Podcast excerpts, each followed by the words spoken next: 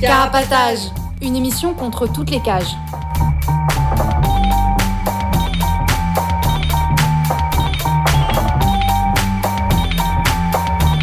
Carapatage, c'est une émission contre les prisons, la répression et le contrôle. À travers l'actualité de l'enfermement, mais aussi son histoire. En racontant les luttes à l'intérieur et à l'extérieur. En échangeant ce qu'on a vu, lu et entendu.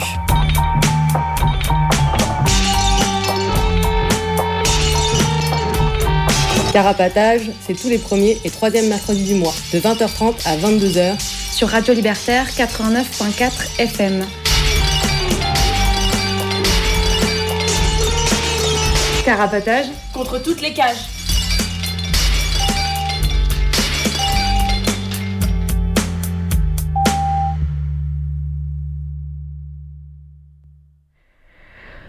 Bonsoir, bonsoir. Vous êtes bien sur euh, Carapatage, l'émission contre toutes les cages.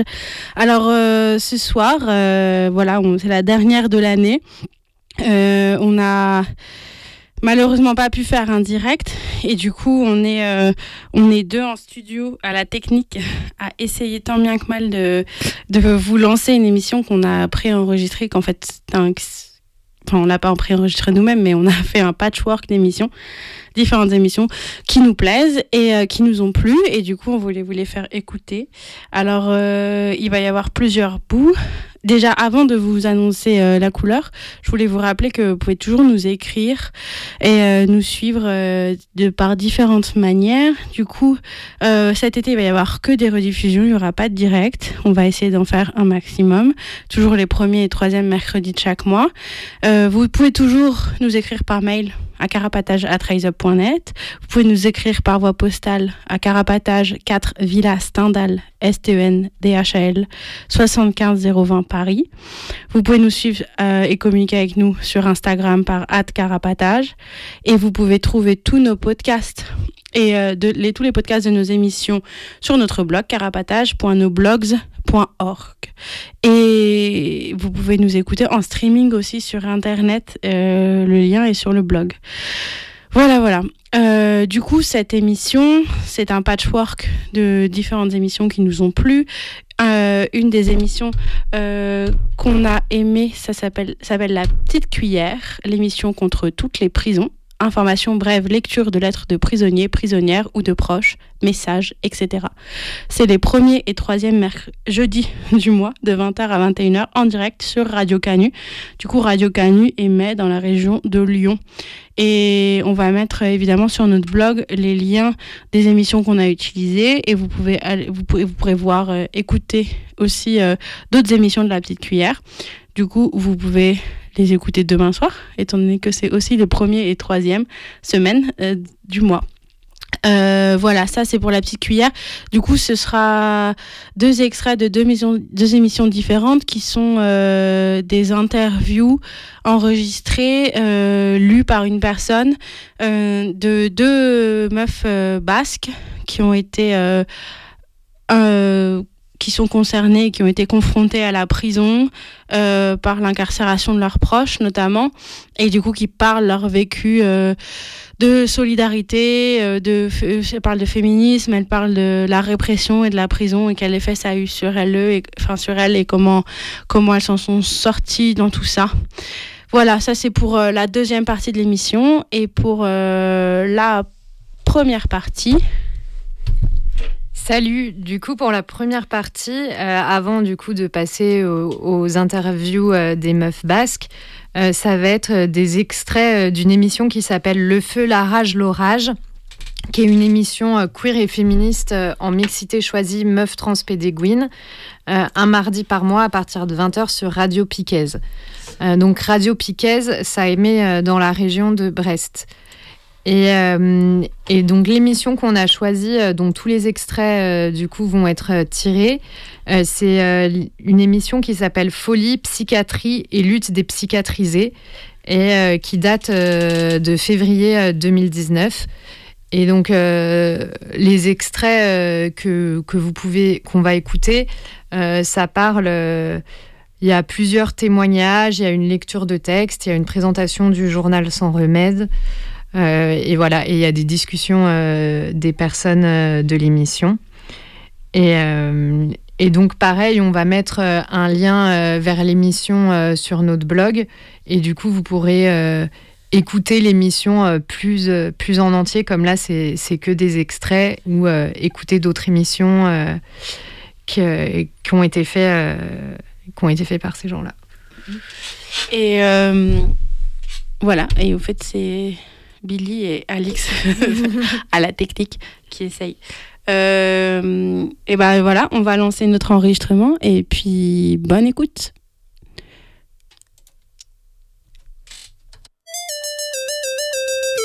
manière qu'ils ont nous demander de justifier, nous questionner sur la non-mixité, à croire que si on les suce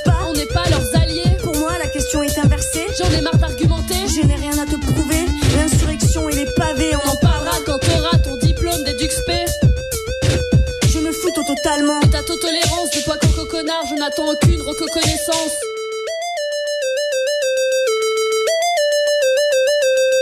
Le feu. Le feu. La rage. La rage. L'orage. L'orage une émission queer et féministe sur Radio Piquet. Radio Piquet. Une émission incendiaire qui brûle de l'intérieur.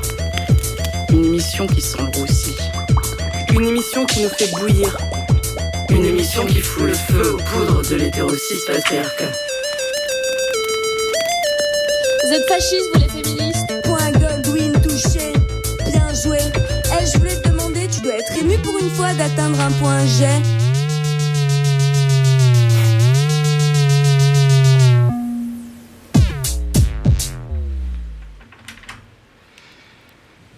Re, vous êtes toujours euh, sur le feu, la rage, l'orage. Et du coup, on va commencer notre première partie avec euh, des définitions de termes. Voilà. Et je vais commencer par le terme de santé mentale. Euh, voilà, la santé mentale, c'est une composante bah, de la santé, du coup, et c'est un, état de, bien-être. une, une, aptitude à l'esprit à fonctionner normalement et répondre aux, bah, aux stimuli euh, environnementaux euh, de manière euh, considérée comme appropriée. Et du coup, on parle de troubles mentaux lorsque cet état est perturbé par des affections psychiatriques. L'individu est donc considéré comme en incapacité à s'adapter aux situations qui peuvent être difficiles voire douloureuses et maintenir cette espèce d'équilibre qui fait l'état de, santé. Euh, la critique qu'on peut apporter à cette définition, c'est les enjeux économiques et euh, néolibéraux. Euh, comme quoi la santé devient un point, enfin la santé mentale devient un point d'appui nouveau pour l'idéologie du néolibéralisme et on va plus, facilement pouvoir rentrer dans les âmes pour les transformer de l'intérieur comme d'individualiser les gens dans leur santé les rendre responsables de leur, euh, de leur rapport au, monde, en fait, ce qui euh, atomise euh, complètement les, les, problèmes liés à la santé mentale. Et du coup, en restant dans la perspective de la santé mentale, les personnes qui vivent des états émotionnels extrêmes, comme qui entendent des voix, qui traversent des états de conscience altérés, ou qui vivent d'autres expériences psychologiques non normatives, sont communément qualifiées de maladies mentales ou perçues comme déviantes. Euh, en tout cas, ça, voilà, ça s'écarte de, de ce qui est considéré comme euh, la bonne santé mentale, la, la santé mentale normale. Et, euh, et du coup, le discours sur la santé mentale et la maladie fait reposer le problème sur les malades mentaux eux-mêmes, qui doivent essayer, eux, de se normaliser en devenant, entre guillemets, sains, saines beaucoup de personnes ayant reçu un diagnostic de maladie mentale veulent effectivement se sentir mieux. Et euh, beaucoup de militants, militantes qui participent au débat sur la santé mentale ne pensent pas que la responsabilité de se réintégrer repose uniquement sur l'individu atteint de maladie mentale.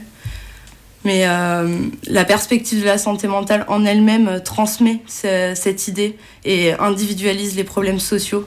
Euh, voilà, par la, même occasion.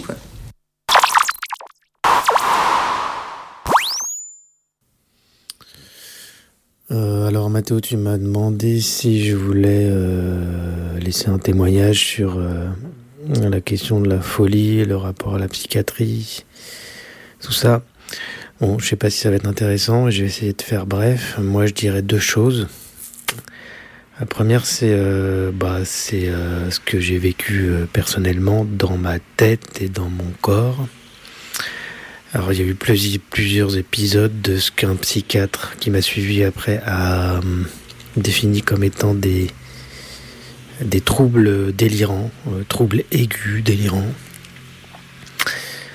Bon, en fait, euh, c'était une époque de ma vie, en fait, euh, beaucoup de choses, je le comprends après coup, hein, des années après. Bon, c'était une époque, du coup, où j'étais en retour d'un voyage et en fait, j'étais pas bien, j'étais en dépression. Et c'était euh, la merde dans ma vie, euh, pas de boulot, euh, galère, la galère. Et du coup, du coup, plusieurs choses font que je fais un pétage de câble et j'ai une semaine où je suis sujet à des délires, à des alus, où, mon, où c'est physique, c'est-à-dire physiquement je vois des choses euh, qui sont créées dans ma tête. Les visages se déforment, euh, la ville euh, se, déforme, j'hallucine, je, délire surtout. Et mon corps, je me craque. Mes dents poussent, ça craque de partout. Et du coup, dans une espèce d'état second, j'appelle un moment mon frère, après une semaine de délire comme ça. Hein. Et euh, mon frère sent que ça va pas du tout. Il vient, euh, il m'emmène aux urgences psychiatriques. Et là, euh, bah là du coup, je ne vais pas à l'HP et je ne vais pas dans un centre de, de repos parce qu'il y a mon frère qui m'aide. Et heureusement qu'il était là. Il y a mon père, quelques amis. Et du coup, du coup, après, je suis suivi, suivi pendant quelques mois par une psy. Je prends des médocs, anxiolytiques, antidépresseurs somnifère. Et ça, et ça va mieux. Mais je m'en sors. Du coup, je connais pas l'HP. Je pense que ça doit être un synonyme de l'enfer quand même, hein, pour beaucoup de gens. Voilà, je connais pas. Le deuxième truc que je voulais dire, c'est que mon rapport à la folie, euh, il est aussi euh, du côté de mon métier après que j'ai eu, d'éducateur spécialisé puisque euh, j'ai bossé euh, dans des hôpitaux de jour, euh, des IME, etc., où il y a des enfants, des ados, des adultes aussi, dans certaines institutions, qu'on accueille et qui sont taxés par la psychiatrie ou par l'administration comme des malades mentaux, des psychotiques, des paranos, des schizophrènes. Voilà, des étiquettes comme ça qu'on donne aux personnes à vie et qui les enferme dans un, dans un statut, dans un, dans un statut euh, où euh, on ne les considère que par ça, en, en oubliant tous les autres aspects, tout ce qu'ils peuvent créer, tout, tout ce qu'ils peuvent inventer. Voilà. Et euh, juste pour finir, du coup, euh, du côté d'éduc, moi, de, mon métier d'éduc, j'ai vu, j'ai bossé pour des institutions où j'ai vu une, espèce de folie, du coup, que je taxerais de folie de la raison, la folie de l'administration, la folie des institutions, la folie du pouvoir, la folie du savoir, qui conduit à des comportements, des attitudes de violence, de maltraitance. Par exemple, j'ai vu des adultes se sauter à deux sur un jeune enfant, soi-disant qu'il était en crise, alors qu'en fait la crise c'est qu'il voulait pas prendre son médoc, par exemple. Il le plaque par terre, il l'enferme, il lui force du coup à prendre son, son médoc. Voilà, pour moi c'est ça aussi, une espèce de, de folie de la raison, qui est la folie de notre monde qui veut tout contrôler, qui veut tout maîtriser. Voilà.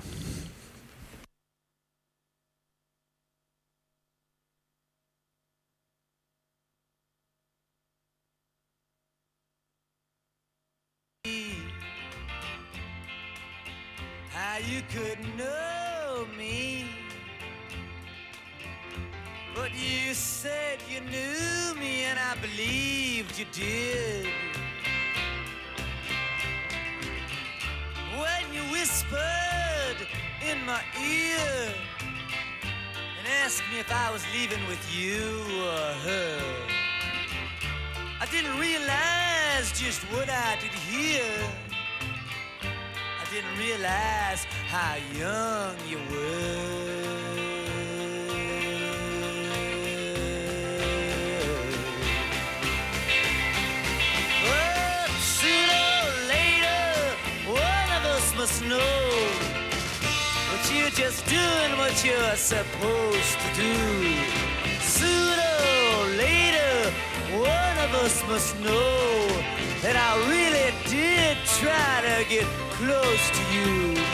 Dépression. Et c'était euh, la merde dans ma vie, euh, pas de boulot, euh, galère, la galère. Et du coup, du coup, plusieurs choses font que euh, je fais un pétage de câble. Et euh, j'ai une semaine où euh, je suis sujet à tout ce qu'ils peuvent créer, tout, ce qu'ils peuvent inventer. Voilà. Et juste pour finir, du coup, du côté d'éduc, moi, de, mon métier d'éduc, j'ai vu, j'ai bossé pour des institutions où j'ai vu une espèce de folie, du coup, que je taxerais de folie de la raison, la folie de l'administration, la folie des institutions, la folie du pouvoir, la folie du savoir, qui conduit à des comportements, des attitudes euh, de violence, euh, de maltraitance. euh. Par exemple, j'ai vu des adultes se sauter à deux sur un jeune enfant, soi-disant qu'il était en crise, alors qu'en fait la crise c'est qu'il voulait pas prendre son médoc, par exemple.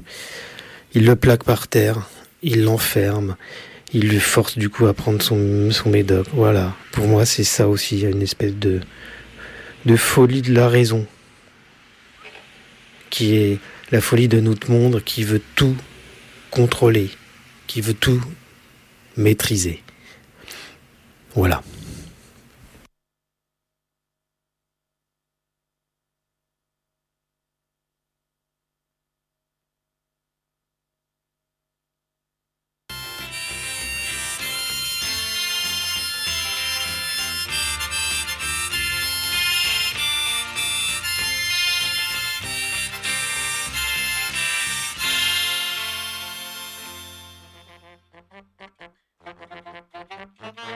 Les cigares ils changeront de bouche, quand les stars elles changeront de main, quand la bonne soupe elle changera de louche, qui qui sera dans le bottin? Quand les gibus ils changeront de tête, quand les bagouzes elles changeront de doigt, quand l'Omar il changera de fourchette. Les employés, on sera les rois, il faudra plus nous négliger, c'est nous qu'on sera les PDG. Remarquez même en Rockefeller, je resterai quand même fils d'ouvrier qu'un employé un bas salaire. C'est une chose à pas oublier. Oui, mais. Mais quand nos cœurs changeront de chaumière, que les secrétaires changeront de genoux, que les sofas y changeront de derrière, qui c'est qui changera de bignou, quand les Rolls changeront de carte grise, quand Maxime y changera de client, quand les smokings changeront de valise. Alors l'a dit, les gentlemen, il faudra plus nous négliger, c'est nous qu'on sera les PDG.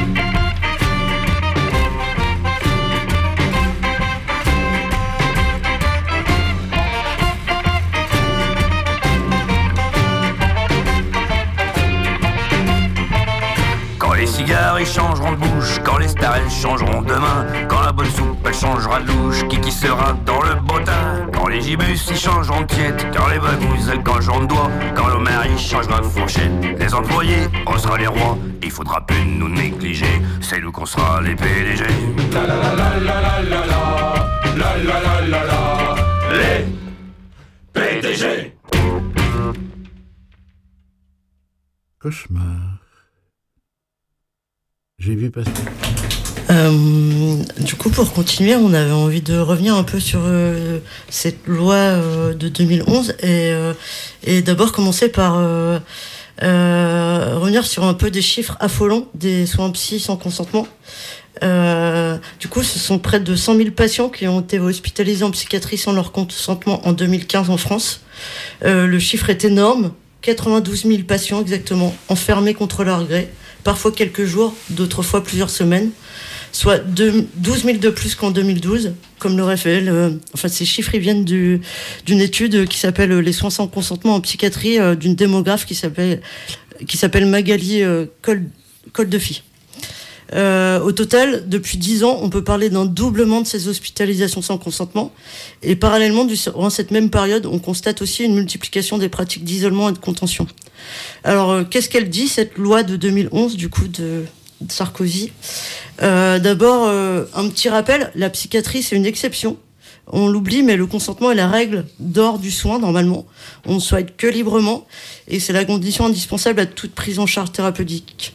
Néanmoins, la législation française, elle prévoit qu'en cas de troubles psychiatriques sévères affectant la conscience et le besoin de soins, le recours aux soins sans consentement afin de prévenir le préjudice pour le patient de l'absence de soins. Euh, du coup, euh, c'est vraiment une exception qui concerne uniquement les, soins psychiatriques en France. Euh, la législation française sur les soins sans consentement, du coup, euh, elle a été modifiée par la loi du 5 juillet 2011. Et euh, alors, il y a trois points un peu importants dans cette loi. D'abord, un changement conceptuel décisif. Jusqu'à présent, seule l'hospitalisation pouvait se faire sans le consentement du patient. Euh, le législateur, il permet désormais les soins ambulatoires sans consentement, c'est-à-dire hors des murs de l'hôpital psychiatrique. Et une personne peut être aujourd'hui contrainte à prendre un traitement si elle ne suit pas les consignes, elle peut être menacée d'hospitalisation. Euh, le deuxième changement, ça concerne euh, un peu comment ça se passe, l'hospitalisation sans consentement. Euh, aujourd'hui, le directeur de l'hôpital peut signer une hospitalisation sans consentement pour péril imminent, alors que jusqu'à ce présent, seule l'autorité préfectorale ou municipale pouvait le faire. ou ça peut se faire aussi sur la demande d'approche du patient après avis médical. ensuite, Qu'est-ce qui se passe Pendant 72 heures, le patient sera examiné, médicamenté sans le moindre regard extérieur. Euh, mais il est particulier qu'à l'heure où les avocats peuvent intervenir dans les commissariats de police dès la première heure de garde à vue, en hôpital psychiatrique, euh, ben pendant les premières 72 heures, il se passe rien en fait. Euh, personne peut intervenir. Euh, du coup, c'est euh, juste l'enfermement sans sans que hum, la personne puisse euh, voir euh, le, moindre personne euh, extérieure. En fait, et ensuite la troisième modification, elle est elle a été imposée par le Conseil constitutionnel. C'est l'intervention d'un juge d'application des peines qui doit donner son aval à toute hospitalisation sous contrainte dépassant 15 jours. Euh, pour certaines personnes, l'intrusion de la justice dans le monde de la santé mentale est une bonne nouvelle, car elle garantit des libertés. Mais pour d'autres, c'est aussi une confusion extrême, car c'est faire croire que le malade, euh, entre guillemets, toujours, relève de la justice. Euh, voilà un peu pour la loi. Euh, maintenant, on va écouter encore un extrait toujours de cette émission de Radio Zanzine euh, avec les personnes de Sans Remède, parce que je crois que ces personnes disent tellement de choses intéressantes euh, qu'on se retrouve tellement, beaucoup là-dedans, et ça parle de comment c'est impossible. Enfin, comment toute résistance à l'intérieur des hôpitaux psychiatriques est, est impossible. Comment et pourquoi on se retrouve à accepter l'espèce de gestion autoritaire qui est à l'intérieur? Quand on arrive à l'hôpital psychiatrique, généralement, on n'arrive pas euh, d'une caserne militaire ou euh, d'une prison, quoi. Et, euh, et on se retrouve tout de suite en uniforme, privé de ses affaires, sans le droit de téléphoner, enfermé dans une chambre, dans un service, sans avoir le droit de fumer quand on veut. Enfin, je ne vais pas faire toute la liste, mais elle est longue. Et il y a assez peu de résistance à ça généralement.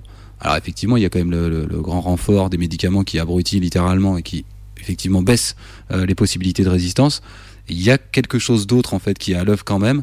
C'est euh, enfin c'est différents trucs qui sont développés dans l'article, mais notamment ce truc de euh, de croyance dans le savoir médical en fait. Cette espèce de truc qui, euh, fait qu'on arrive déjà avec cette croyance là.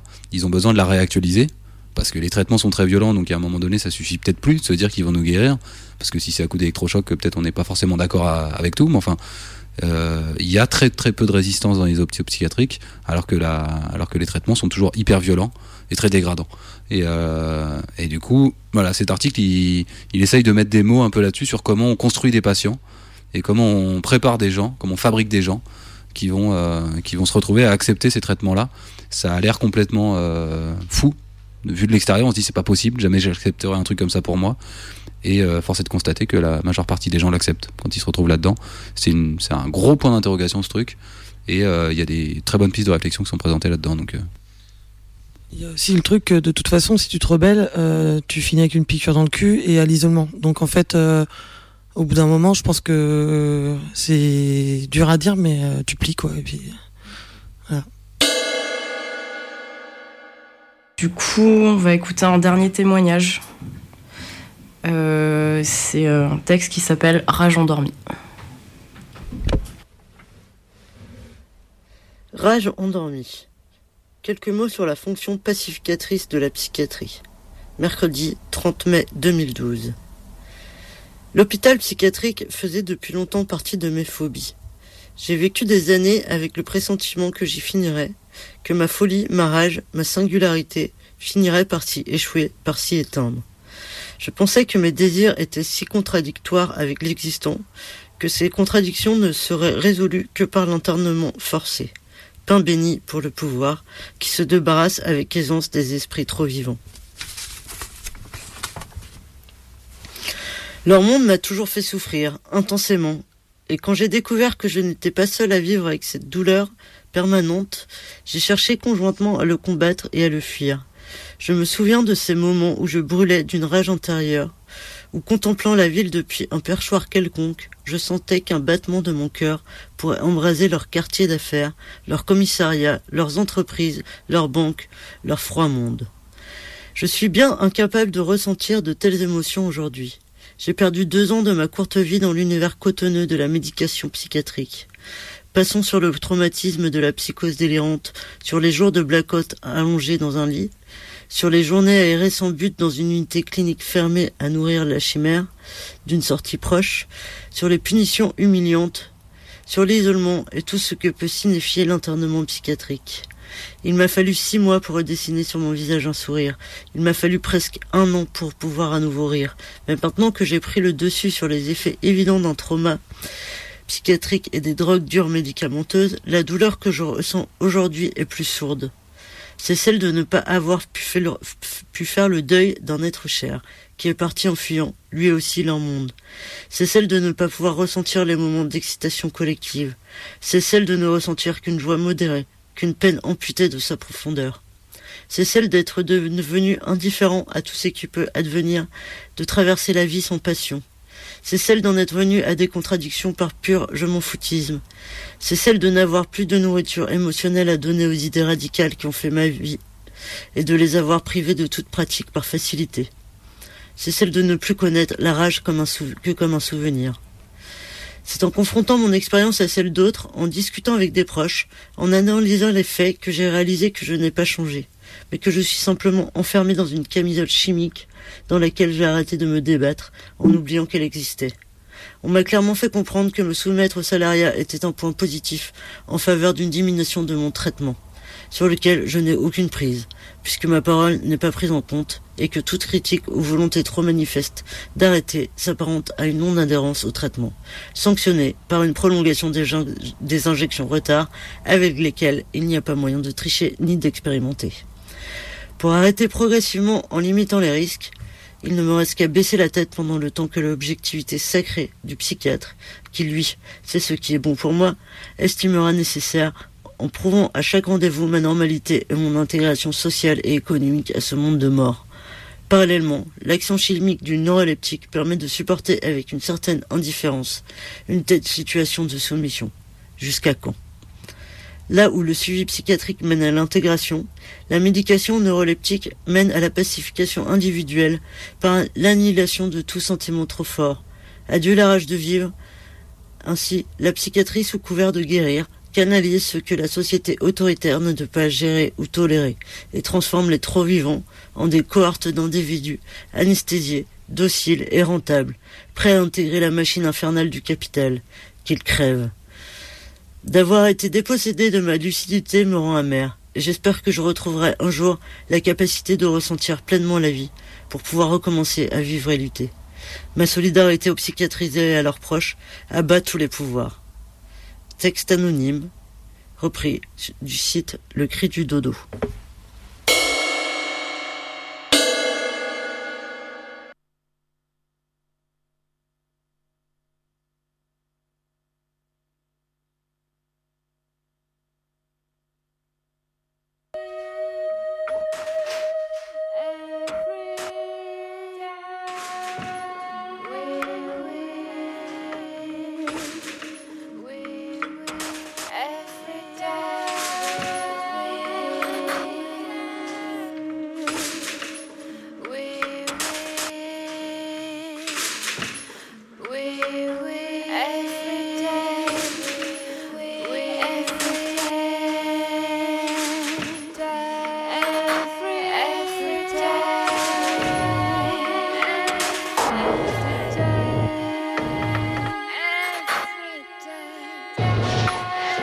de l'écrire noir sur blanc, quoi. Et c'est voilà, enfin en tout cas, enfin voilà, enfin. Attention de dire que notre journal ne propose pas de solution, vraiment. Et, euh, et du coup, ça.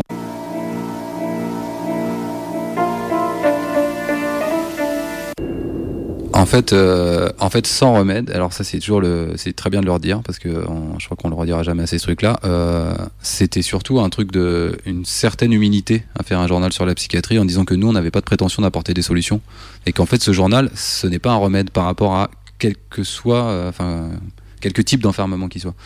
Et, euh, et c'est pas une pétition de principe sur les médicaments. Et, euh, et du coup, ça, on- Manon on le dit dans le préambule.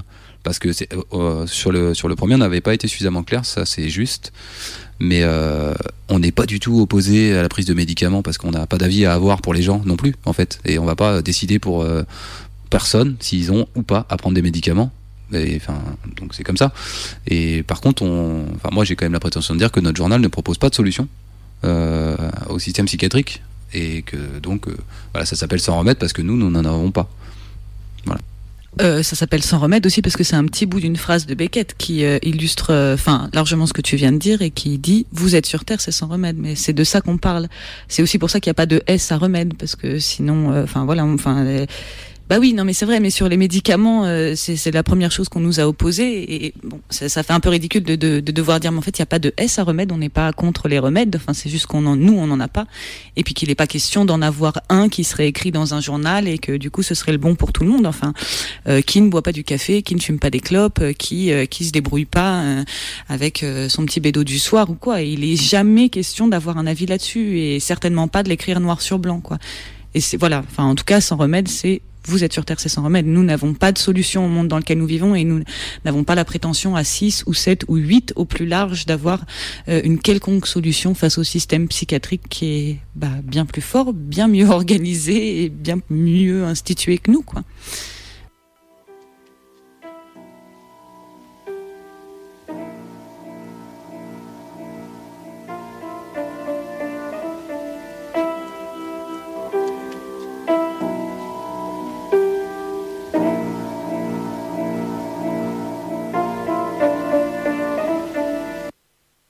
On a été hyper étonnés au début, pareil pour le premier numéro, parce que euh, voilà, chaque numéro on fait un préambule, enfin on explique un peu euh, nos positions qui évoluent de numéro en numéro. Et le premier numéro, le préambule était euh, sur la première page, euh, sur la couverture, et, euh, et les premiers trucs qu'on nous a dit, c'est euh, mais quand même, ce serait hyper intéressant que vous soyez lu par des professionnels, que des professionnels puissent parler, que ce soit un, un grand échange euh, vaste, euh, dense, nourrissant et constructif. Mais merde à la fin. Enfin, je veux dire, il n'y a aucun endroit où on peut dire comment on a vécu les choses sans, sans, enfin, sans être lu, sans être, sans être euh, médié par euh, qu'un infirmier vienne parler à notre place, que des psychiatres disent alors là on vit un tournant sécuritaire, c'est vraiment dur pour les malades, sans que jamais euh, les gens qui ont vécu ce pouvoir puissent l'évoquer tranquillement dans un endroit où ils sont sûrs, enfin pour le coup dans cette revue, euh, où ils sont sûrs qu'il n'y aura pas une parole de soignant qui viendra contrebalancer dans l'autre sens, avoir une lecture sur leur texte, etc.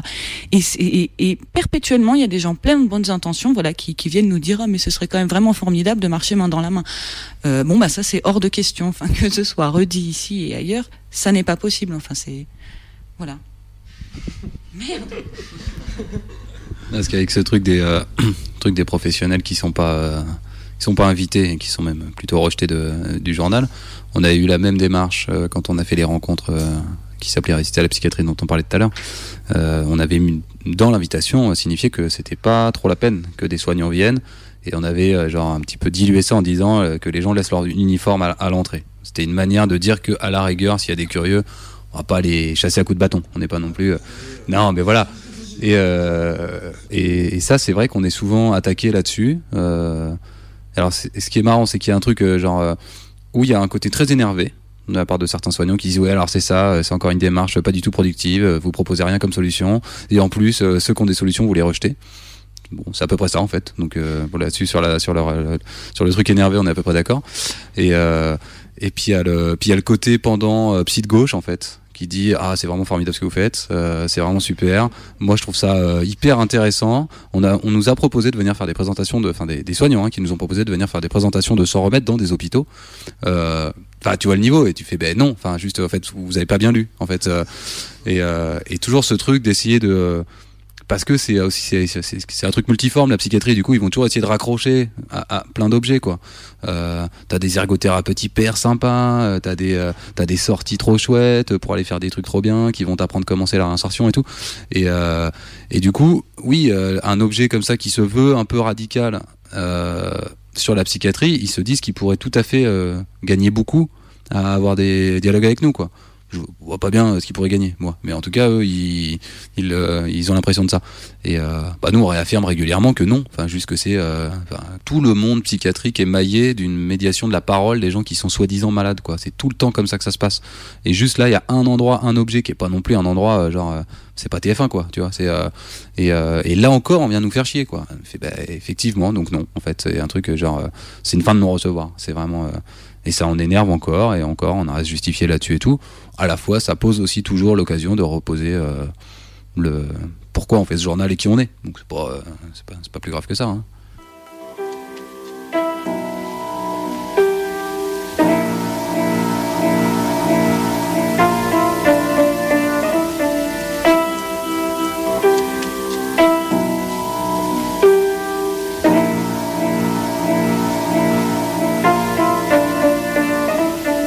Je pense qu'en fait, le journal, du coup, il a quand même aussi euh, un truc assez exceptionnel, c'est que que tu te retrouves à l'intérieur ou à l'extérieur en tant que proche, c'est une sorte de cercle vicieux où où tu sais pas du tout comment euh, en sortir ou faire sortir l'autre et et du coup, ça apparaît un peu comme une porte de sortie, même si ça apporte pas vraiment de solution au système euh, existant.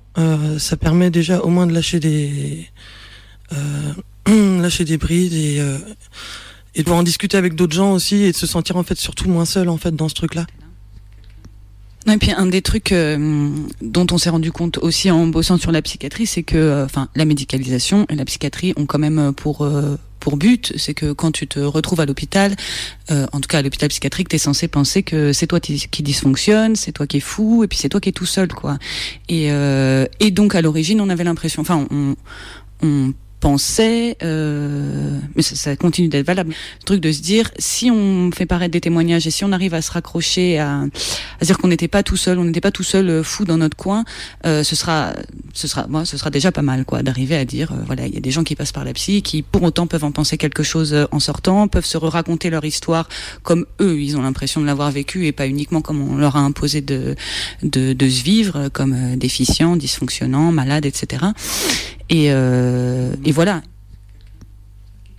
Moi, en tout cas, je peux dire que c'est, euh, je suis pas du tout à l'initiative de, Sans Remède et tout, mais c'est bien par euh, par ce projet, via Sans Remède et tout, que j'ai ressenti euh, le besoin et la nécessité de comprendre à quoi servait la psychiatrie dans ce monde-là. Enfin, dès le début, il y avait cette idée en fait de, faire de la psychiatrie un objet politique, précisément de, penser le but de cet objet, enfin les, motivations de cet objet politique dans ce monde-là et tout ça, bah, c'est quelque part, euh, c'est un peu le texte caché des témoignages qu'il faut euh, maintenant dévoiler un petit peu, parce qu'en fait, euh, quand on les croise, il y a énormément de choses qui sont dites.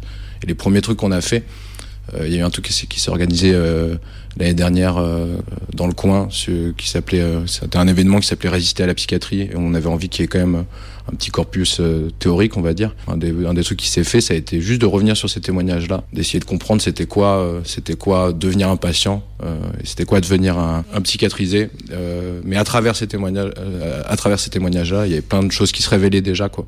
Et après, il y a ce truc un peu historique qui va tendre, euh, oui, de mieux connaître euh, la psychiatrie française et mieux connaître les mouvements là dont on est euh, carrément pas terriblement pas héritier parce que parce que y a eu y a eu un blackout. Enfin, c'est une mémoire qui s'est pas qui s'est pas transmise quoi. Il y a un, un, des trucs qui nous amène au, qui nous amène au vrai objet de la, de la psychiatrie, c'est le, ce truc de soins. C'est le truc qui est tout le temps mis en avant. hein. C'est vraiment, c'est ce qui est dans la tronche de tout le monde. On est construit avec ça vraiment. Et euh, à un moment donné, nous, on a pris conscience de ce truc-là, enfin, à force de mouliner tout ça un peu. En fait, on s'est rendu compte qu'il faut avoir une vraie méfiance, euh, un vrai mépris peut-être aussi, pour ceux qui ont la prétention de savoir ce qui fait soin. Et ça, c'est un truc, genre, euh, on finit par accepter de se le dire à nous-mêmes, juste, il y a un truc, en fait, on sait jamais ce qui va faire soin pour quelqu'un, et que c'est pas du tout que l'objet de la psychiatrie, ce truc-là, hein. c'est un truc assez, assez largement répandu. On sait pas ce qui peut aider quelqu'un, on sait pas ce qui peut faire que ça aille plus ou moins bien. Et, euh, et la psychiatrie, l'ordre euh, psychiatrique, euh, cet ordre de savoir, cet ensemble de savoir, prétend poser des bornes et des, normes très précises sur ce qui fait et ce qui fait pas soin. Et à partir du moment où tu arrives à déconstruire ce truc, tu te demandes bon bah si c'est pas le soin, c'est quoi? Euh, T'en arrives rapidement sur effectivement le, le contrôle et la gestion. Et, là, tu te rends compte que oui, il y a quelque chose qui est beaucoup plus tangible en fait dans la l'analyse qu'on peut avoir de, de cet objet-là, c'est que effectivement, il s'est constitué. Euh, notamment, c'est ce qui est dit là dans, un article du numéro 4, euh, avec euh, la constitution du, pouvoir judiciaire. Il s'est construit comme un espèce d'à côté, comme un espèce de pendant qui pouvait permettre de juger des gens qui étaient, qui étaient dénommés fous, qui n'avaient pas leur raison. Parce que dans un état de droit démocratique, on ne doit pas juger quelqu'un qui possède pas sa raison. C'est à peu près l'idée de base. quoi. Et euh, à ce compte-là, bah, ça veut dire que tous les gens qui étaient à peu près cinglés pouvaient pas être jugés par la justice. Du coup, à ce moment-là, la psychiatrie arrive en disant vous inquiétez pas. Enfin, c'était à l'époque c'était de l'aliénisme, mais en fait c'est une vraie continuité. Dit vous inquiétez pas, nous on va euh, on va les prendre sous notre coupe et on va les on va les remettre dans le circuit avec de la raison en plus. Donc il y a quelque chose qui qui tout de suite du côté euh, répressif, quoi, qui est tout de suite du côté du contrôle. Et ça, on, le voit très bien quand on arrête de penser que tout ça, ça doit générer du soin et du bien-être, ce qui est à peu près faux. Il suffit d'avoir mis les pieds dans un hôpital psychiatrique pour se rendre compte que de toute façon, c'est une absurdité ce truc. Euh, ça, tu peux comme ça tirer des ficelles qui petit à petit te montrent ça, quoi. Et ça, c'est le chemin que nous on a fait. Et on n'est pas les premiers à l'avoir fait, hein, par ailleurs, faut pas non plus exagérer. Mais euh, nous, on a fait ce chemin-là et on continue un petit peu dans ce sens-là, disons.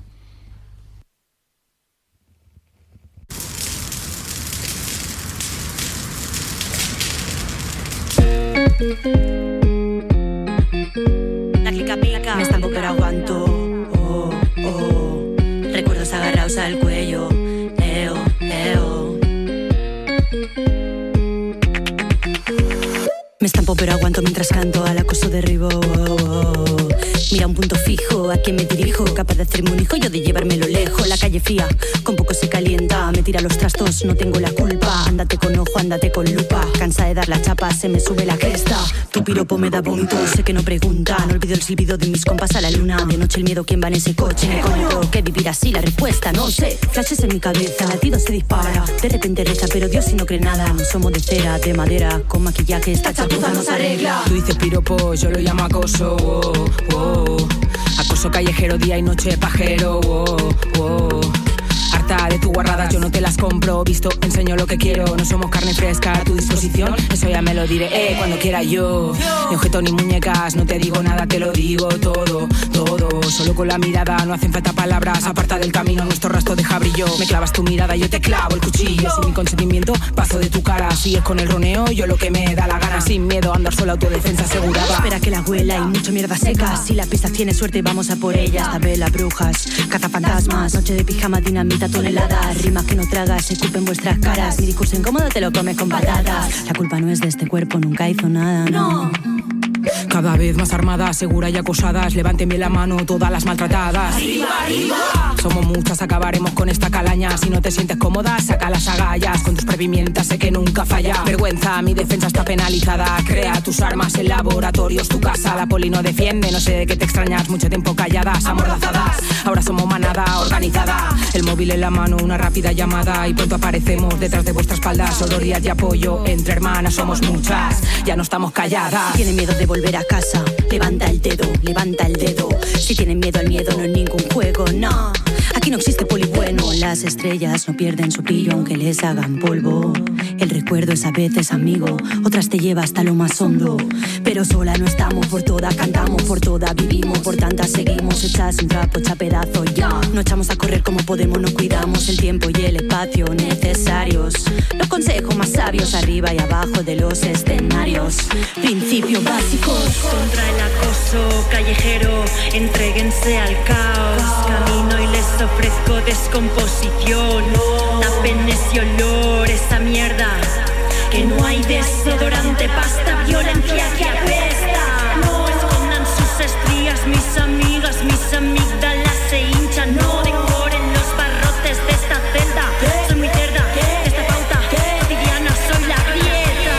Que mi culo no acaba donde acaban en general las bragas. Que mis tetas no vuelan, pero pueden darte un par de bofetadas. El pelo de la cara no molesta cuando beso la barbas.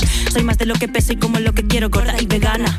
Y no son números mis años ni peldaños que he subido, mis salidas del armario. Te hablo de otra cosa, amor, maltrato cotidiano. Que el insulto y el piropo van juntitos de la mano. Y es que me quedé sangrando. Hoy me libero, estallo, escupo es necesario. Apártate o entérate, el desastre ha llegado. Gordas negras trans, libres paseando. Este cuerpo es nuestro. Sal de mi camino, necesito espacio. Recuerdos que se agarran fuerte al cuello.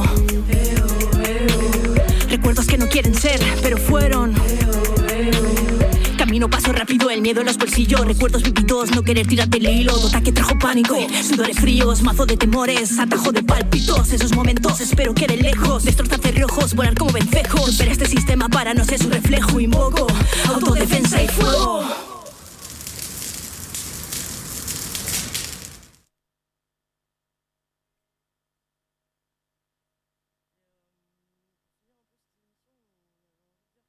Pour nous, c'était. euh, enfin, ce qui était important, on voulait finir cette émission par dire que c'était important de, de se rencontrer et de discuter entre personnes psychiatrisées, qu'on avait la volonté de remettre la lutte des personnes concernées au centre et surtout de pas la laisser aux soignants soignantes. Euh, on va pas euh, euh, trop parler de la grève des soignants en psychiatrie, mais juste euh, deux mots sur euh, le printemps de la psychiatrie et leur manifeste. Euh, encore une fois, c'est des gens qui luttent sans les premiers et premières concernés. Il n'y a aucune remise en question de la psy institutionnelle. Tout serait la faute d'un manque de moyens. Y compris la généralisation de l'isolement et de la contention. Pour nous, c'est un mouvement réformiste qui ne prend pas du tout en compte leurs propres responsabilités et leur complicité dans les violences et les maltraitances. Euh, c'est hors de question, euh, en tout cas pour moi, de lutter euh, à aux côtés de nos bourreaux, en fait. À côté de ça, on voulait finir par présenter un peu une initiative intéressante qui vient d'Angleterre et qui est bien plus radicale. Euh, c'est un texte qu'on peut retrouver sur euh, le site Zanzanzine, euh, qui vient du Mental Resistance Health Network, qui est un réseau de résistance en santé mentale qui est basé au, du coup au Royaume-Uni et qui est formé par des personnes qui rencontrent des difficultés euh, psychiques et qui commence par nos priorités, pas vos priorités. Nous rejetons le modèle médical de la souffrance psychique. La psychiatrie décontextualise notre souffrance. Peu de preuves démontrent la cause biologique de cette souffrance, alors que le rôle causal des traumatismes et des injustices sociales est amplement démontré. Les médicaments peuvent agir comme des antidouleurs, mais ne peuvent pas guérir notre souffrance. Nous rejetons le modèle néolibéral qui décontextualise notre souffrance. Comme le modèle médical, le modèle néolibéral de la souffrance psychique situe la cause de la souffrance folie dans l'individu et non dans la société. Notre mode de pensée et nos attitudes sont blâmés sans prendre en compte le, euh, le contexte social. Ce modèle utilise la thérapie cognitivo-comportementale, la pleine conscience, la psychologie positive et le modèle du rétablissement comme prétendu traitement. Nous rejetons catégoriquement le modèle du rétablissement qui insinue que notre souffrance persistante est due à un, à un manque d'effort de notre part. Toute évaluation de la qualité de notre santé mentale sera faite par nous et sera évoluée et sera évaluée en fonction de nos valeurs et non en fonction de notre utilité pour des riches employeurs et employeuses. Nous considérons que la TTC, euh, TCC, brève et la pleine conscience ont un intérêt limité. La psychologie positive ne remplacera jamais un logement décent, un revenu garanti, des soins de santé gratuits et une société plus égalitaire. Ce modèle, comme le modèle médical, exonère la société de toute responsabilité quant aux causes et au traitement de la souffrance psychique. Nous déplorons que le traitement soit utilisé comme cheval de Troie pour introduire clandestinement dans nos esprits les croyances et les valeurs qui profitent aux riches. Tous les soins de santé mentale devraient avoir pour seul but de soulager notre souffrance et de nous permettre d'atteindre nos objectifs dans la vie. Tout autre motif relève du, du lavage de cerveau et de l'abus. Les modèles médicaux et néolibéraux ne sont pas des modèles sociaux. Nous revendiquons un modèle social de la souffrance psychique. Le modèle, le modèle social situe la cause et le remède de la souffrance psychique dans le contexte social, économique, politique et culturel dans lequel elle se produit. Il tient compte des traumatismes personnels ainsi que de nos conditions matérielles, des inégalités sociales et de la discrimination. Quand un grand nombre de personnes se sentent mal, nous devons regarder au-delà de la biologie et considérer ce qui se passe au niveau sociétal. Nous exigeons Que vous reconnaissiez que nos conditions matérielles affectent notre santé mentale et que la priorité soit qu'elles deviennent satisfaisantes. Toutes les personnes qui vivent avec la souffrance psychique, y compris les personnes qui souffrent d'addiction, doivent avoir un logement et un revenu sûr. Ne pas répondre à cette demande est indigne d'une civilisation et relève de la cruauté volontaire. Nous rejetons les grandes associations caritatives qui prétendent défendre nos intérêts. Nous parlons pour nous-mêmes. Les associations caritatives en santé mentale ne nous représentent pas. Si vous n'êtes pas avec nous pour, ré- pour résister à l'austérité, à l'inégalité, à la culpabilisation des victimes et à la culture qui consiste à profiter de notre souffrance psychique, alors vous êtes la cause de notre souffrance.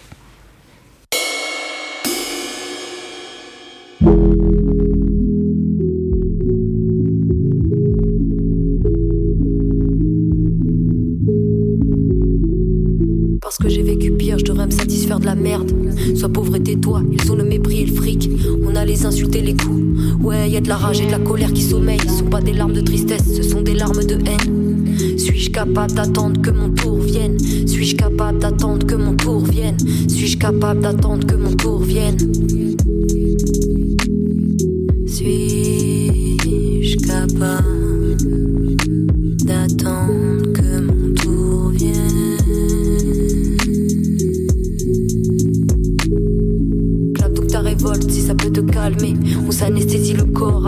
De gammes.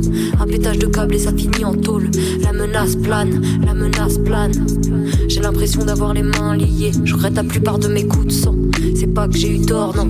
Cherchais plutôt du côté de la morale, la bonne conduite sociale. Ce soir j'en vois tout valser. Je danse avec mes démons, qui aura le dessus? Je danse avec mes démons. Qui aura le dessus, qui aura le dessus? Qui aura le dessus? Capable d'attendre que mon tour vienne? Suis-je capable d'attendre que mon tour vienne? Suis-je capable d'attendre que mon tour vienne? Suis-je capable d'attendre que mon tour vienne? Inadapté, voilà ce que nous sommes. Parfois on en souffre, certaines à bout de souffle n'ont pas fini la course. J'en ai croisé des comme moi. Y a eu les mois, y a eu les rêves, y a les erreurs dont on se relève les autres qui nous maintiennent à terre. Y a les frères et les sœurs qui nous tendent la main. Je n'étais pas seul sur le chemin, même si parfois j'ai l'illusion d'y croire. Je me sens seul comme beaucoup d'entre nous. Pourtant je suis entouré des meilleurs d'entre vous. Que signifie la réussite? S'intégrer dans ce monde de fou, prendre la fuite avec les loups. J'aime pas trop la fuite et je veux rester intègre, je me sens un peu perdu. Suis-je capable d'attendre que mon tour vienne Suis-je capable d'attendre que mon tour vienne? Suis-je capable d'attendre que mon tour vienne? Suis-je capable?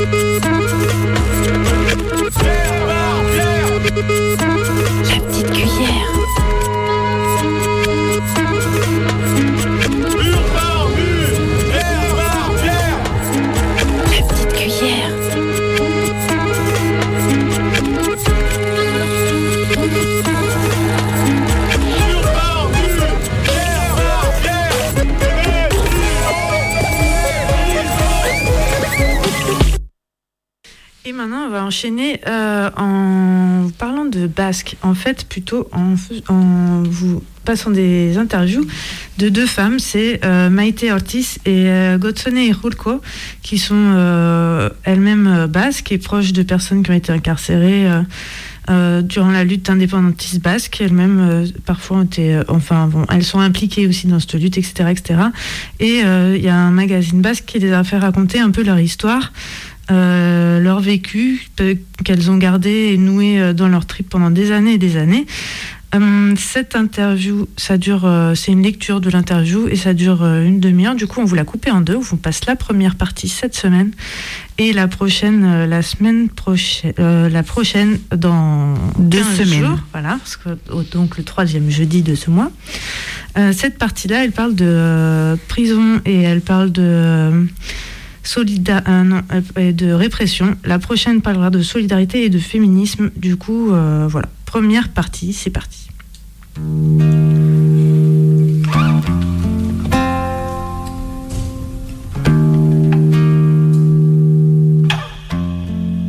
Espetxe eta zaintza, eh, la prisión, eh, los cuidados, leker.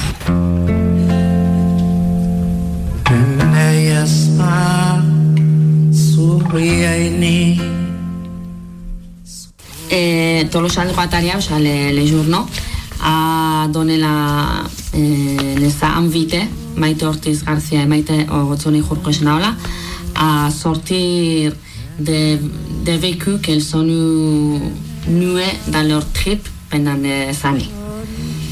Eh, elles ont été en douzième ligne. eh, les voix de ces deux personnes qui ont été en soutien et en douzième ligne ont pris le, le centre maintenant dans cet entretien. Elles, sont, elles viennent à enrichir el relato.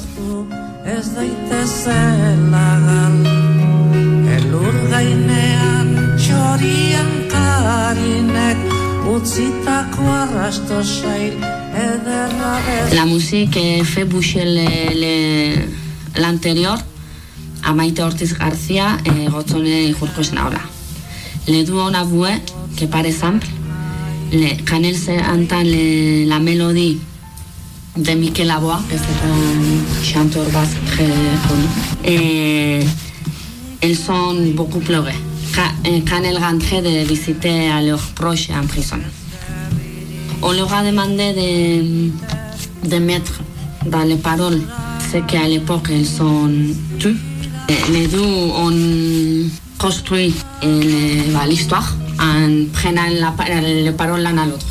Qu'elles ont beaucoup parlé. Apparemment, elles ont parlé pendant 12 heures. Sea, un truc. Ez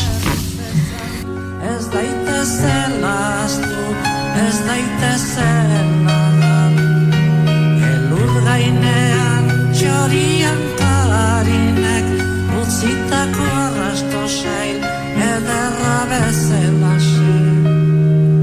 Kait biezan Nuk sago más, el par de la prison mentenan Maite Ortiz. E, Ilmona getean mil nefzan jatgeban ziz e, eh, Jetea karabantxel Zein prison, zein prison han madarriz Zegoa e, eh, Mon, mon magio Peyo Celarain, eh, eh, était parti en clandestinité. Nos enfants ont dû rester avec leur eh, grand-mère laisser seuls les enfants a été très très dur pour moi. Ils devaient avoir 13-14 ans. Normalement, c'est un âge difficile. Et imagi- imaginez euh, bah, dans cette situation. Et tu les laisses seuls et tu ne sais pas comment ils vont être avec, ils vont se relationner avec leur euh, grand-mère et comment ils vont euh, accepter cette situation. Et tu as peur qu'ils se sentent abandonnés. Jurko. Et souvent, je perds la, notion du temps. Je, je me dis, c'est incroyable que ça s'est passé autant de, des années. En 1968, on a arrêté mon mari la première fois. Depuis sept ans, euh, j'ai l'impression d'être rentrée dans cette spirale. La prison et tout ce que ça autour, je dis que ça a été ma vie. On s'est mariés, cinq jours plus tard, ils sont ramenés, mon mari, après Maïté Ortiz. Qui nous aurait dit que ça, ça passerait autant de temps depuis sept ans? Moi, quand même, beaucoup de choses, je les ai oubliées. Peut-être je ne réfléchis pas trop euh, à ce sujet. À moi, euh, par contre, souvent, c'est souvent que ces images viennent dans ma tête. Quand mon mari a été emprisonné à cette époque-là, il a été à Jaén, en Andalousie. Et j'avais un Seat 600. C'est avec ça que j'ai retourné tout le temps. Moi, j'étais jamais sortie de Charama. Et j'y jusqu'à Jaén et c'était moi qui conduisais. Et souvent, les, chemins, je les faisais en pleurant. Et j'arrivais à Madrid et je me sentais perdue. Ça m'est arrivé de demander à un taxi de me montrer les chemins pour sortir de, de. Et c'est comme ça que j'ai que. Maite Ortiz. Oh, Nous, nous avions un magasin à Villabona. C'est pour ça qu'il fallait que je fasse le parloir un samedi. Moi, j'allais toute seule en France et je ne parlais pas moi en français. Et les, voyages, je, je, les, je les vivais avec beaucoup de tension. Moi, en plus, j'ai une maladie. J'ai cette maladie-là et il faut que j'y aille aux toilettes très souvent. Maintenant, j'y réfléchis et je me dis à moi-même, mais comment j'allais jusqu'à là-bas? La conclusion que j'ai j'ai est que j'y allais n'importe où où je devais aller et que tout le reste, c'était pas important. Nous sentions une force, une force très forte que j'avais à l'intérieur, c'était ça qui me poussait. Sinon, c'est pas possible d'avoir le courage de faire face à autant de choses. Mon mari, il a passé 11 ans euh, en déportation en Mexique et 15 ans en prison. Quand il était en Mexique, j'ai laissé les enfants ici et j'allais passer un mois avec lui. J'ai laissé ma fille en charge de, tout. Ma fille, elle a eu un grand- une grande responsabilité depuis qu'elle est jeune. Elle a pris des, bah, responsabilités que c'était pas à elle de prendre. Mais elle le faisait parce que la situation était comme ça. Et Jorko. Nous avons passé beaucoup de choses, nous et aussi nos enfants. Moi, en huit jours, je suis restée sans rien. Et ils sont fermés. Notre maison était précintée. Mon fils aussi, il est resté sans maison. Et il a été arrêté. Mon mari était à Iparralde. Et ma fille était en clandestinité. Et après, ils ont arrêté mon fils. Et je suis restée dans la rue toute seule. Maite Ortiz. Et oui, c'est dur. C'est très dur de, de vivre la clandestinité de, nos enfants. Quand ils, ils les arrêtent, ou ils sont arrêtés, c'est pas facile d'expliquer le soulagement que tu sens quand ils sont arrêtés, les enfants. Au moins, tu sais où, il est, t'enlèves un, un poids de toi. Moi, eh, j'étais à Paris dans un- une manifestation et je me souviens que beaucoup de gens eh, est venu vers moi pour me, dire que Maïta a été arrêtée. Moi, j'ai fait un... Voilà. Et sûrement, les, les, les personnes pensaient que j'étais très mal. Mais au moins, je savais où était ma, fille. J'ai senti le soulagement. Maïta Ortiz. La prison a plein de mauvaises choses, mais tout n'est pas mauvais. Moi, le, le temps que j'ai passé en prison, les, les mois que j'ai passé en prison, j'ai j'ai de bons souvenirs de ces mois. Et la solidarité entre les camarades, c'est surtout ça que j'ai que j'ai en moi, et aussi de bons moments. C'est grâce à, ch- aux choses comme ça que les prisonniers euh, tiennent dans la prison. Moi, par contre, moi, ça me manque les, les accolades qu'on avait quand nos enfants étaient en prison. Nous, on leur donne tout ce que nous avons, mais eux aussi, nous ont rendu la- l'amour. Maït Ortiz. Quand ils sont en prison, c'est la mère, la, la connexion avec les- la rue. On leur donne tout ce qu'ils ont besoin. En retour, on reçoit des bisous et des accolades. Et ça, c'est très beau. Moi, avec Oscar, c'est son fils, moi, je vois ça avec Oscar maintenant. ça fait presque 20 ans qu'il est en prison et on a une relation très spéciale. Ils ont arrêté toute ma famille et quand ça s'est disparu, j'ai- été très mal. Pour euh, faire face à la situation, j'ai dû prendre des cachetons et c'est mon fils qui m'a sauvé de cette situation. Quand ils sont- ils l'ont mis en prison, quand on a eu le, premier vis-à-vis, il a demandé d'être avec moi. Il m'a dit, Ama, ne viens plus, en pleurant. Il m'a dit, moi aussi, il me manque mon père et ma soeur.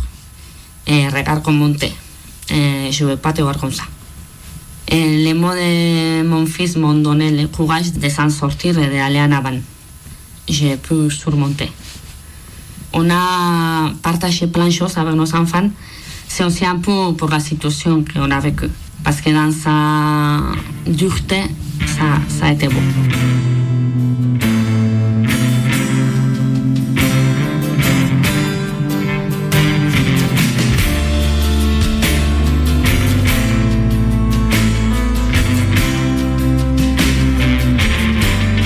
zas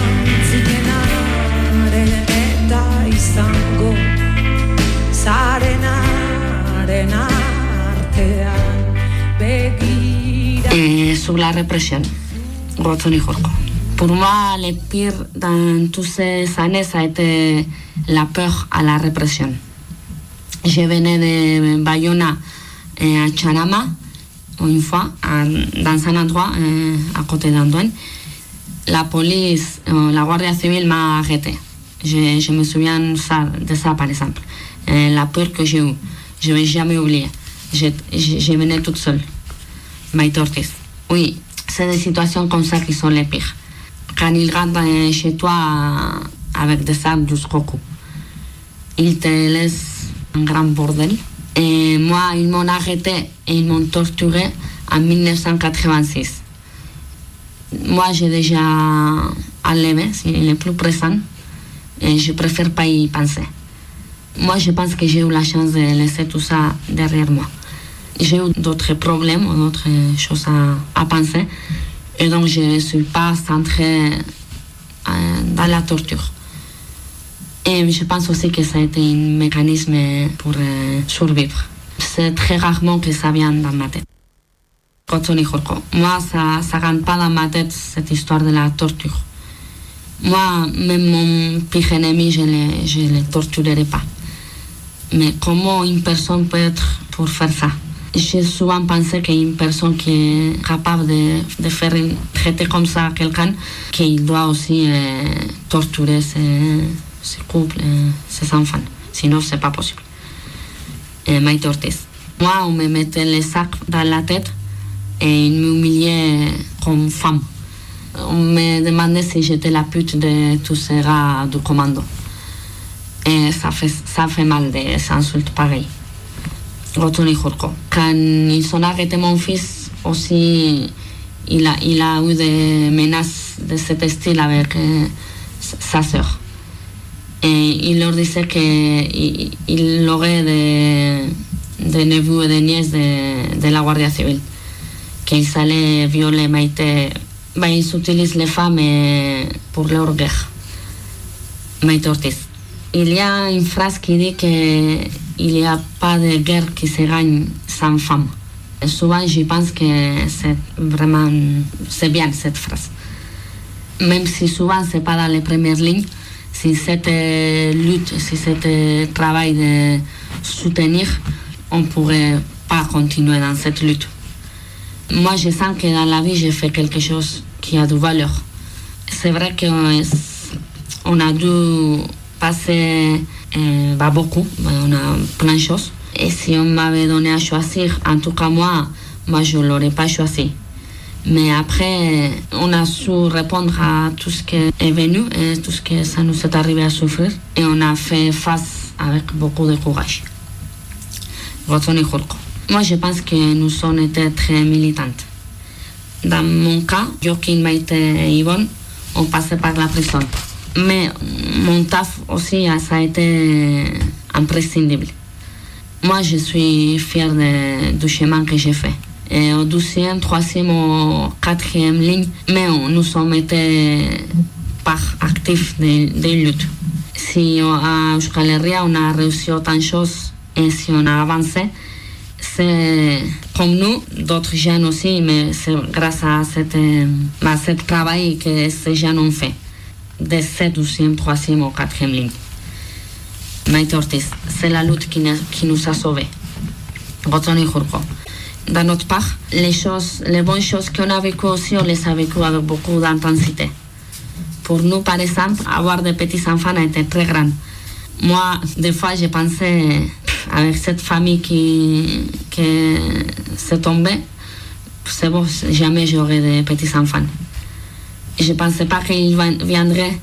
Et maintenant, avec deux petits enfants, je suis trop, contente. Ortiz, moi j'en ai quatre petits enfants et ils me donnent beaucoup de, joie de vivre. Les petits enfants et tous ces gens que nous avons nous, autour de nous.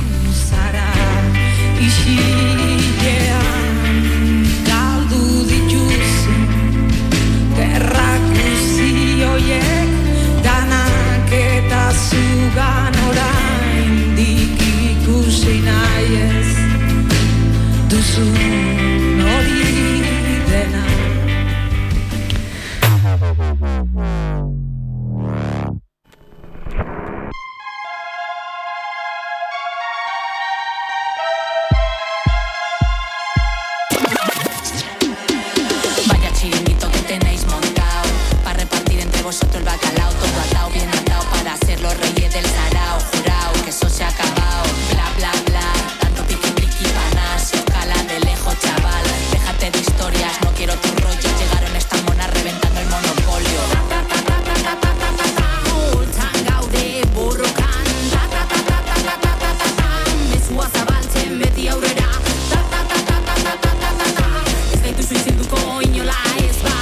es va, es va, el duda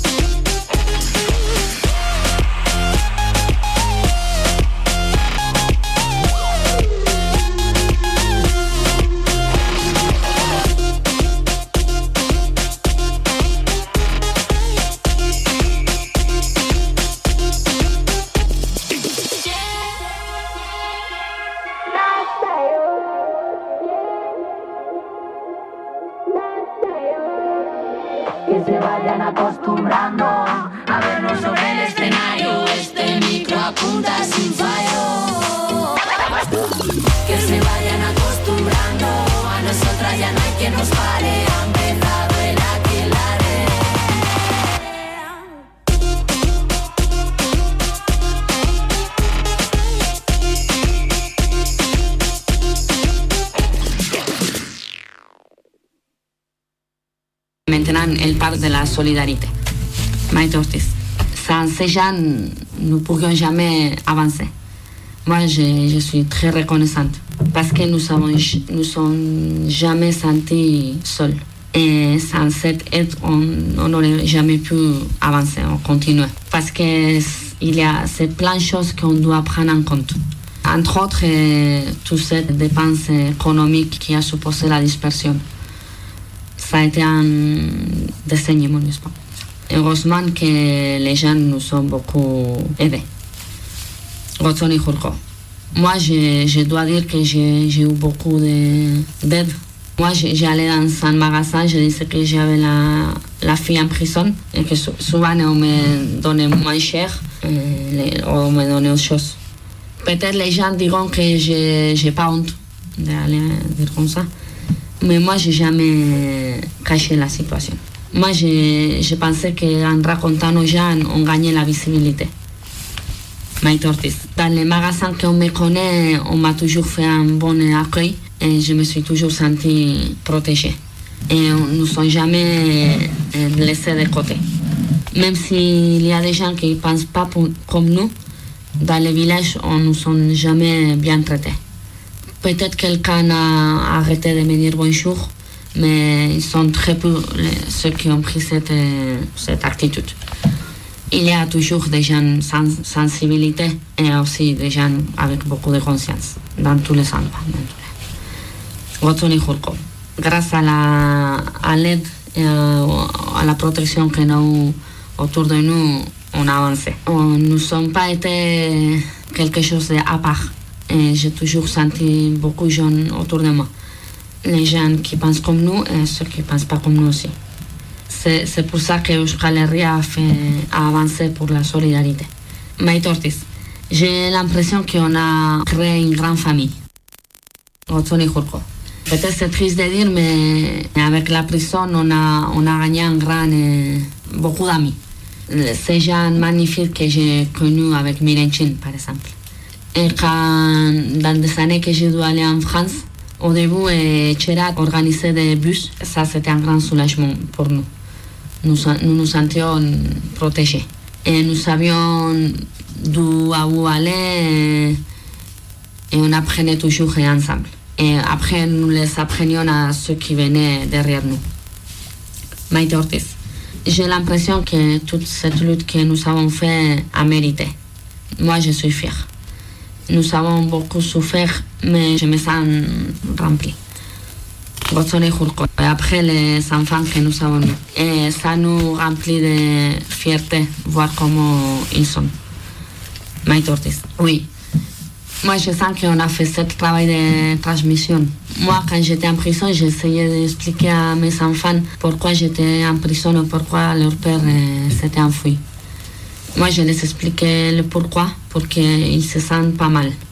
Et moi, je pense que ça leur a aidé. Et nous, nous plein d'autres femmes basques, on a été de, ce qui transmet de, de d'une lutte. Et il faut juste voir que dans les centres de prison, il y a surtout des femmes. Maïté Ortiz. Moi, je dirais que cette poids, c'est nous qui l'avons euh, amené. Les mères, les sœurs, les filles, les copines. Et c'est la femme qui a ramené cette poids, sans doute. C'est nous qui avons préparé les, colis ou les linges parloirs, ceux qui ont organisé les visites, ceux qui ont fait des, les téléph téléphoné et ceux qui sont euh, chargés de toute la gestion. Rotson et je pense qu'on a fait tout ça parce que nous sommes sentis un part actif des luttes. Sinon, nous ne serions pas fait. Sinon, ça aurait été longtemps qu'on les aurait envoyés à l'air. Et parce que moi, en tout cas, moi, dans ce moment, je me suis sentie abandonnée. Et je me disais, c'est eux qui ont pris la décision. Personne m'a rien dit. Et maintenant, ils m'ont laissé ici toute seule. Moi, j'étais très énervée contre mes familiers et surtout à Joaquin, je l'ai fait beaucoup souffrir. Mais moi, je sais que lui, la, lutte est très présente et qu'il passerait chaque jour de sa vie à se battre pour euh, ce peuple. Mais de, là à me laisser toute seule, euh, je me disais que el culo. Ils m'ont laissé seule et comment je vais faire, comment je vais sortir de là maintenant? Quand ils sont tous disparus, j'étais très mal. Moi, j'avais un grand, la rage à moi et j'ai payé avec Joaquin. Moi, j'avais besoin d'un coupable et il y avait que lui qui était Ortiz. Ces choses-là, ça arrive. C'est des choses qu'on les dit dans les moments énervés. Et c'est la, la, dureté de la situation qui te pousse aussi. Mais quoi, c'est ça nos vécus et c'est ça nos sentiments. Dans ce contexte, on n'a pas eu l'occasion, on- n'a pas pu sortir tous ces sentiments. Et nous nous sommes censurés. Nous n'arrivons pas à dire des choses comme ça. Botsoni Jurko, entre guillemets. Oh, les pauvres hommes, ils sont en train de, de tout donner pour ce peuple et vous les critiquez. Moi, j'avais peur qu'on me dise des choses comme ça. Donc, bah, souvent, on se taisait. On ne nous donnait pas le pouvoir de s'énerver à nous-mêmes. On ne nous laissait pas nous énerver nous-mêmes. C'est dur de ne pas pouvoir partager des choses comme ça dans, tous ces, dans toutes ces années. Ortiz. Nous avons dû assumer ces contradictions. Tu regardes derrière toi et tu te demandes comment tu as fait plein de choses. Et encore plus, comment tu continues encore aujourd'hui à faire plein de choses. Moi, souvent, je me suis demandé si c'était euh, le contraire? Si j'étais où ils sont maintenant, est-ce qu'ils seraient à côté de moi? Est-ce que mon mari il aurait répondu comme moi j'ai répondu? Est-ce qu'on aurait eu des enfants Est-ce que ça aurait arrivé tout ça si j'étais à l'autre côté La vérité, on a eu des, des hommes merveilleux à côté. Ils ont donné tout ce qu'ils sont pour ce peuple. Mais avec le temps, tu te rends compte que tu es rempli de plein de contradictions. Et comme féministe, je me pose plein de questions. Maite Ortiz, nous avons gardé pour nous beaucoup de choses en silence, euh, on les a passées seuls. diozun eta jarraitzen zaituen horren artean bizi zera bidertzeko seinaletan bizi diren oren oien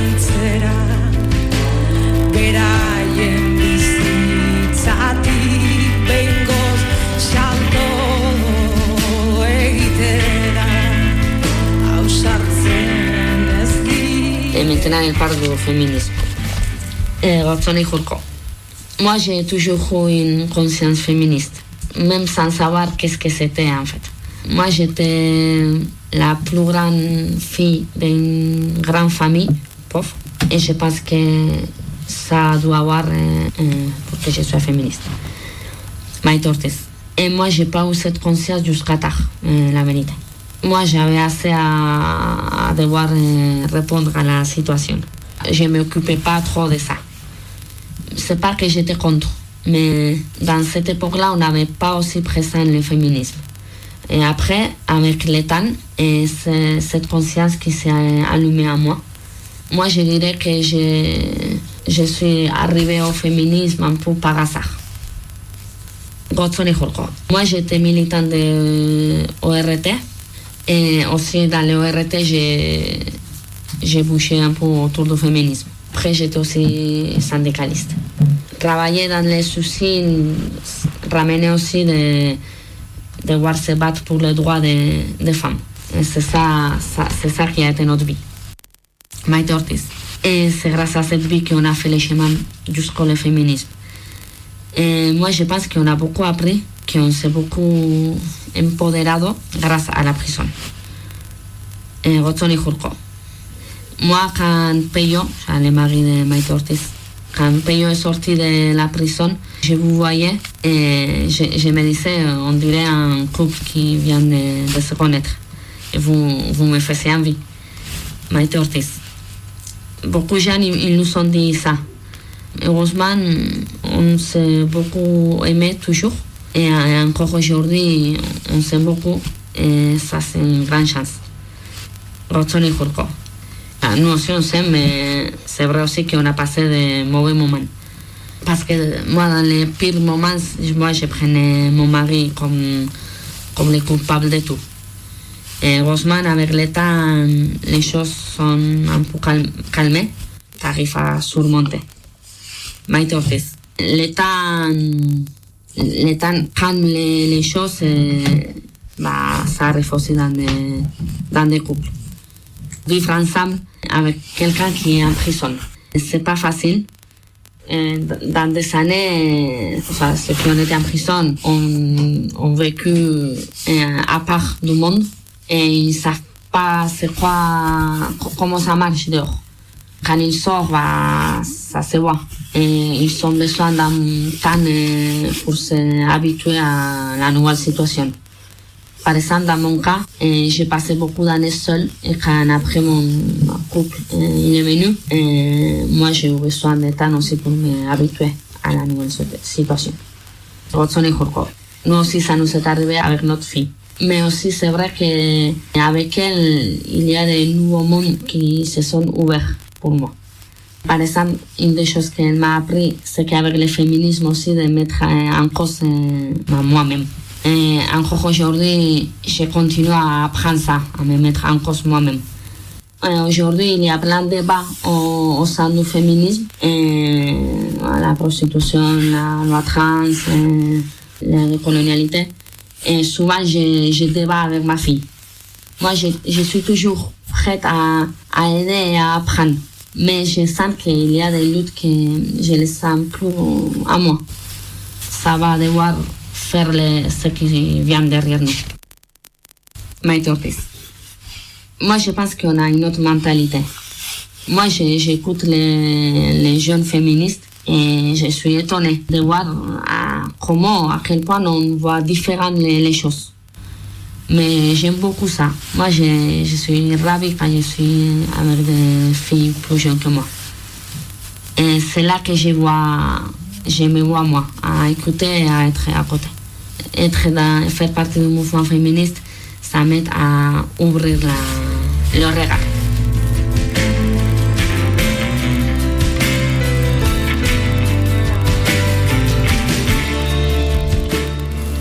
Maintenant, elle parle de ce qui vient après.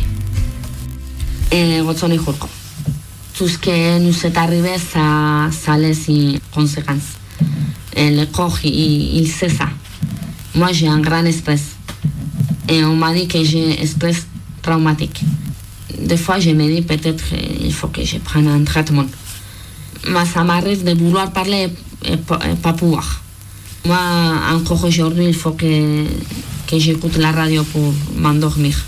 J'ai besoin de quelque chose, sinon ma tête commence à m'entortis. On aura besoin des années pour que les choses se calment.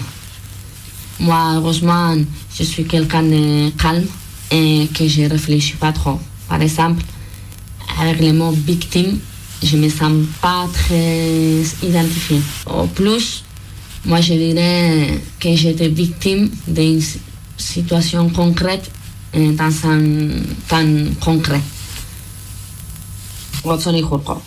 Sans choisir, nous avons été victimes d'une situation qu'on a dû vivre. Par exemple, la situation de la dispersion. On a dû avaler une situation qui n'est pas légale. Et on l'a fait sans vouloir. Maïté. Peut-être on a été victime, mais on ne va pas tomber dans le victimisme. Cette situation, on l'a acceptée, on est conscient euh, où et pourquoi on est là et on le fait face. Je pense que c'est ça qui est clave. Et Jurko. Souvent, c'est pas facile de se mettre euh, dans la peau de l'autre. Mais si nous voulons euh, continuer à vivre ensemble, ne pouvons pas transmettre euh, ce qui vient derrière nous, euh, l'odio, la haine. Et parce qu'avec la haine, on va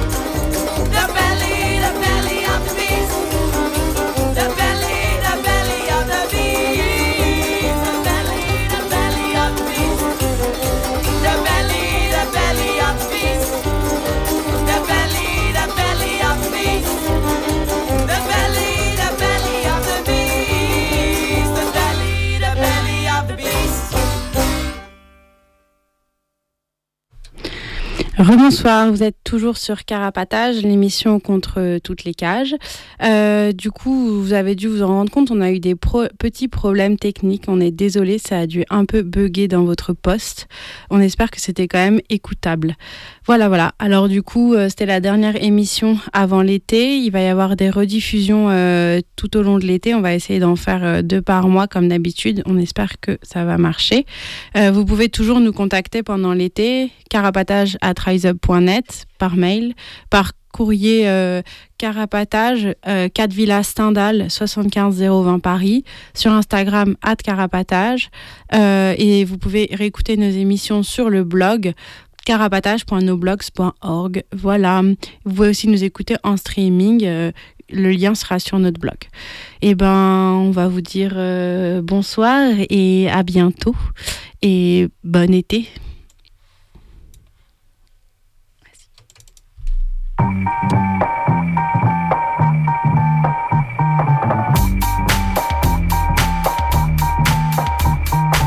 Carapatage, une émission contre toutes les cages.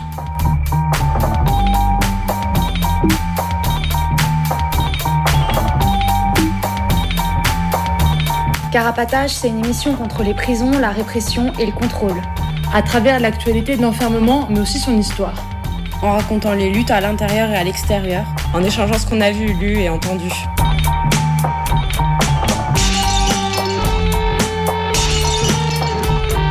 Carapatage, c'est tous les premiers et troisièmes mercredis du mois, de 20h30 à 22h.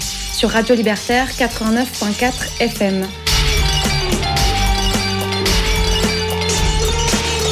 Carapatage contre toutes les cages.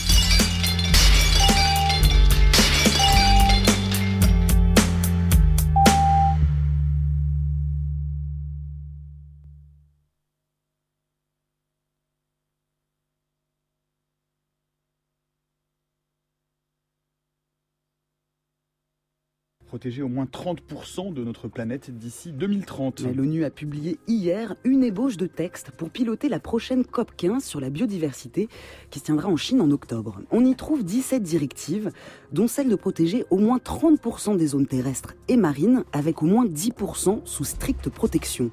Je, je cite, hein, l'objectif est de stabiliser le taux de perte de biodiversité d'ici 2030, puis de faire en sorte que cette biodiversité augmente de nouveau d'ici 2050, en laissant les écosystèmes se régénérer. Il reste donc encore 10 mois pour déterminer comment mettre en œuvre ces mesures. Merci Natacha, on vous retrouve demain pour le prochain journal des sciences. L'univers est infini et incompréhensible, mais l'univers limité est absurde. Cette certitude absolue de l'infinité du monde, jointe à son incompréhensibilité, constitue une des plus crispantes agaceries qui tourmentent l'esprit humain. Ce, cette phrase euh, issue de L'éternité par les astres de Louis-Auguste Blanqui, elle dit bien quelque chose, Jean-Philippe Usan, de euh, ce jeu impossible, de ce casse-tête euh, que constitue la forme de l'univers aujourd'hui, comme bien finalement dès les premières civilisations humaines. Tout à fait. Bon, déjà, elle dit quelque chose de très important, peut-être encore plus important que ça. C'est la nécessité absolue d'étudier notre univers, ce lieu dans lequel on vit. C'est-à-dire que ça, ça fait partie de presque de notre condition humaine. Et je crois que c'est important de le rappeler, surtout aujourd'hui, hein, on pense que beaucoup de la recherche est fait pour avoir des applications. Comprendre la connaissance pour la connaissance de notre état dans ce monde, aussi bien on parlait de biodiversité, mais de l'univers, c'est peut-être ça l'aventure humaine. Et donc ça, je pense que ça fait partie de, l'ADN de l'humanité de, de se poser ces questions. On se les est posées depuis l'Antiquité. On continue à se les reposer. Ce sont des questions difficiles. La question est de savoir quand est-ce que ces questions sont des questions de science et quand est-ce que finalement elles sortent du champ, du champ scientifique. Alors cette question de, de la forme de l'univers, de la finitude de l'univers, elle a ça d'intéressant, c'est que les gens en ont débattu depuis euh, voilà des milliers d'années et pendant quelques décennies, elle est rentrée dans le champ de, je veux dire, de, de la discipline scientifique puisqu'on a pu tester un certain nombre de modèles par les observations. Et la question, c'est vrai, comme vous l'avez dit, il y a eu une phase de latence. Est-ce que ça va repartir ou pas? Et ça, c'est toujours au gré des nouvelles observations, de, de la façon dont on réinterprète un certain nombre de faits. Donc je pense que la première chose, c'est que ça nous montre que toute la dynamique de, de, de, la science et de ces questions, et que souvent il faut prendre du temps pour réanalyser les choses parce qu'on n'a pas des réponses immédiates et simples. Marc Lachaiseray, l'univers infini est incompréhensible, l'univers limité est absurde. Ça veut dire que ce sont euh, les caribes des Scylla de, de l'astrophysicien théoricien contemporain. Euh, euh, infini, euh, on n'en sait rien du tout. Euh, incompréhensible, pas tout à fait quand même, parce qu'on comprend, ou en tout cas on croit comprendre quelques petites choses. Absurde, bah, c'est plutôt un jugement de valeur, parce que c'est à chacun de décider si tout ça pour lui a du sens euh, ou n'en a pas. Mais pour continuer sur ce qu'a dit Jean-Philippe, euh, il y a toute une progression de la pensée, bien entendu, depuis avant la civilisation des Grecs, sur je dirais peut-être pas encore l'univers, mais d'abord notre monde. Et une des premières nouveautés dans cette réflexion, c'est l'apparition de la notion d'univers, c'est-à-dire un cadre unique et unifié, c'est-à-dire dans lequel il y a des lois universelles, ce qui permet de faire de la physique. Et c'est ça l'apparition de la notion d'univers qui est le cadre dans lequel on travaille aujourd'hui. Et ça, on peut dater ça à peu près de, de Newton et du XVIIe siècle. Donc la notion d'un univers unifié, unique, c'est le début de la science, c'est le début de la physique, et c'est dans ce cadre-là qu'on fonctionne. Et la deuxième chose, c'est l'idée que l'univers, c'est quelque chose qui a une forme, une forme dont on peut parler. Et ça, c'est plutôt une idée qui est née euh, au XXe siècle avec les théories de la relativité.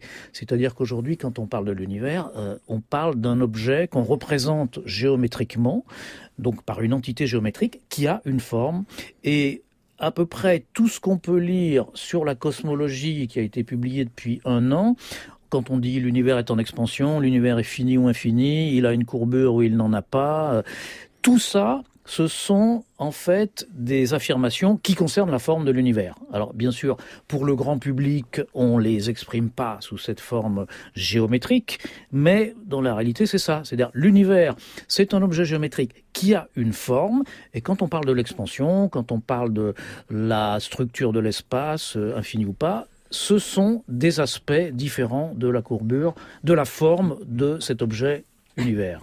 On va d'ailleurs euh, prendre le temps de redéfinir justement la différence entre forme, courbure, géométrie, topologie, etc. Peut-être euh, un mot, puisque euh, pour, pour évoquer l'évolution de cette conception de l'univers et donc, in fine, comme vous venez de le rappeler, Marc Lachaiseray, de sa forme, le débat initial n'est pas tant sur la forme, Jean-Philippe Usan, que sur la finitude.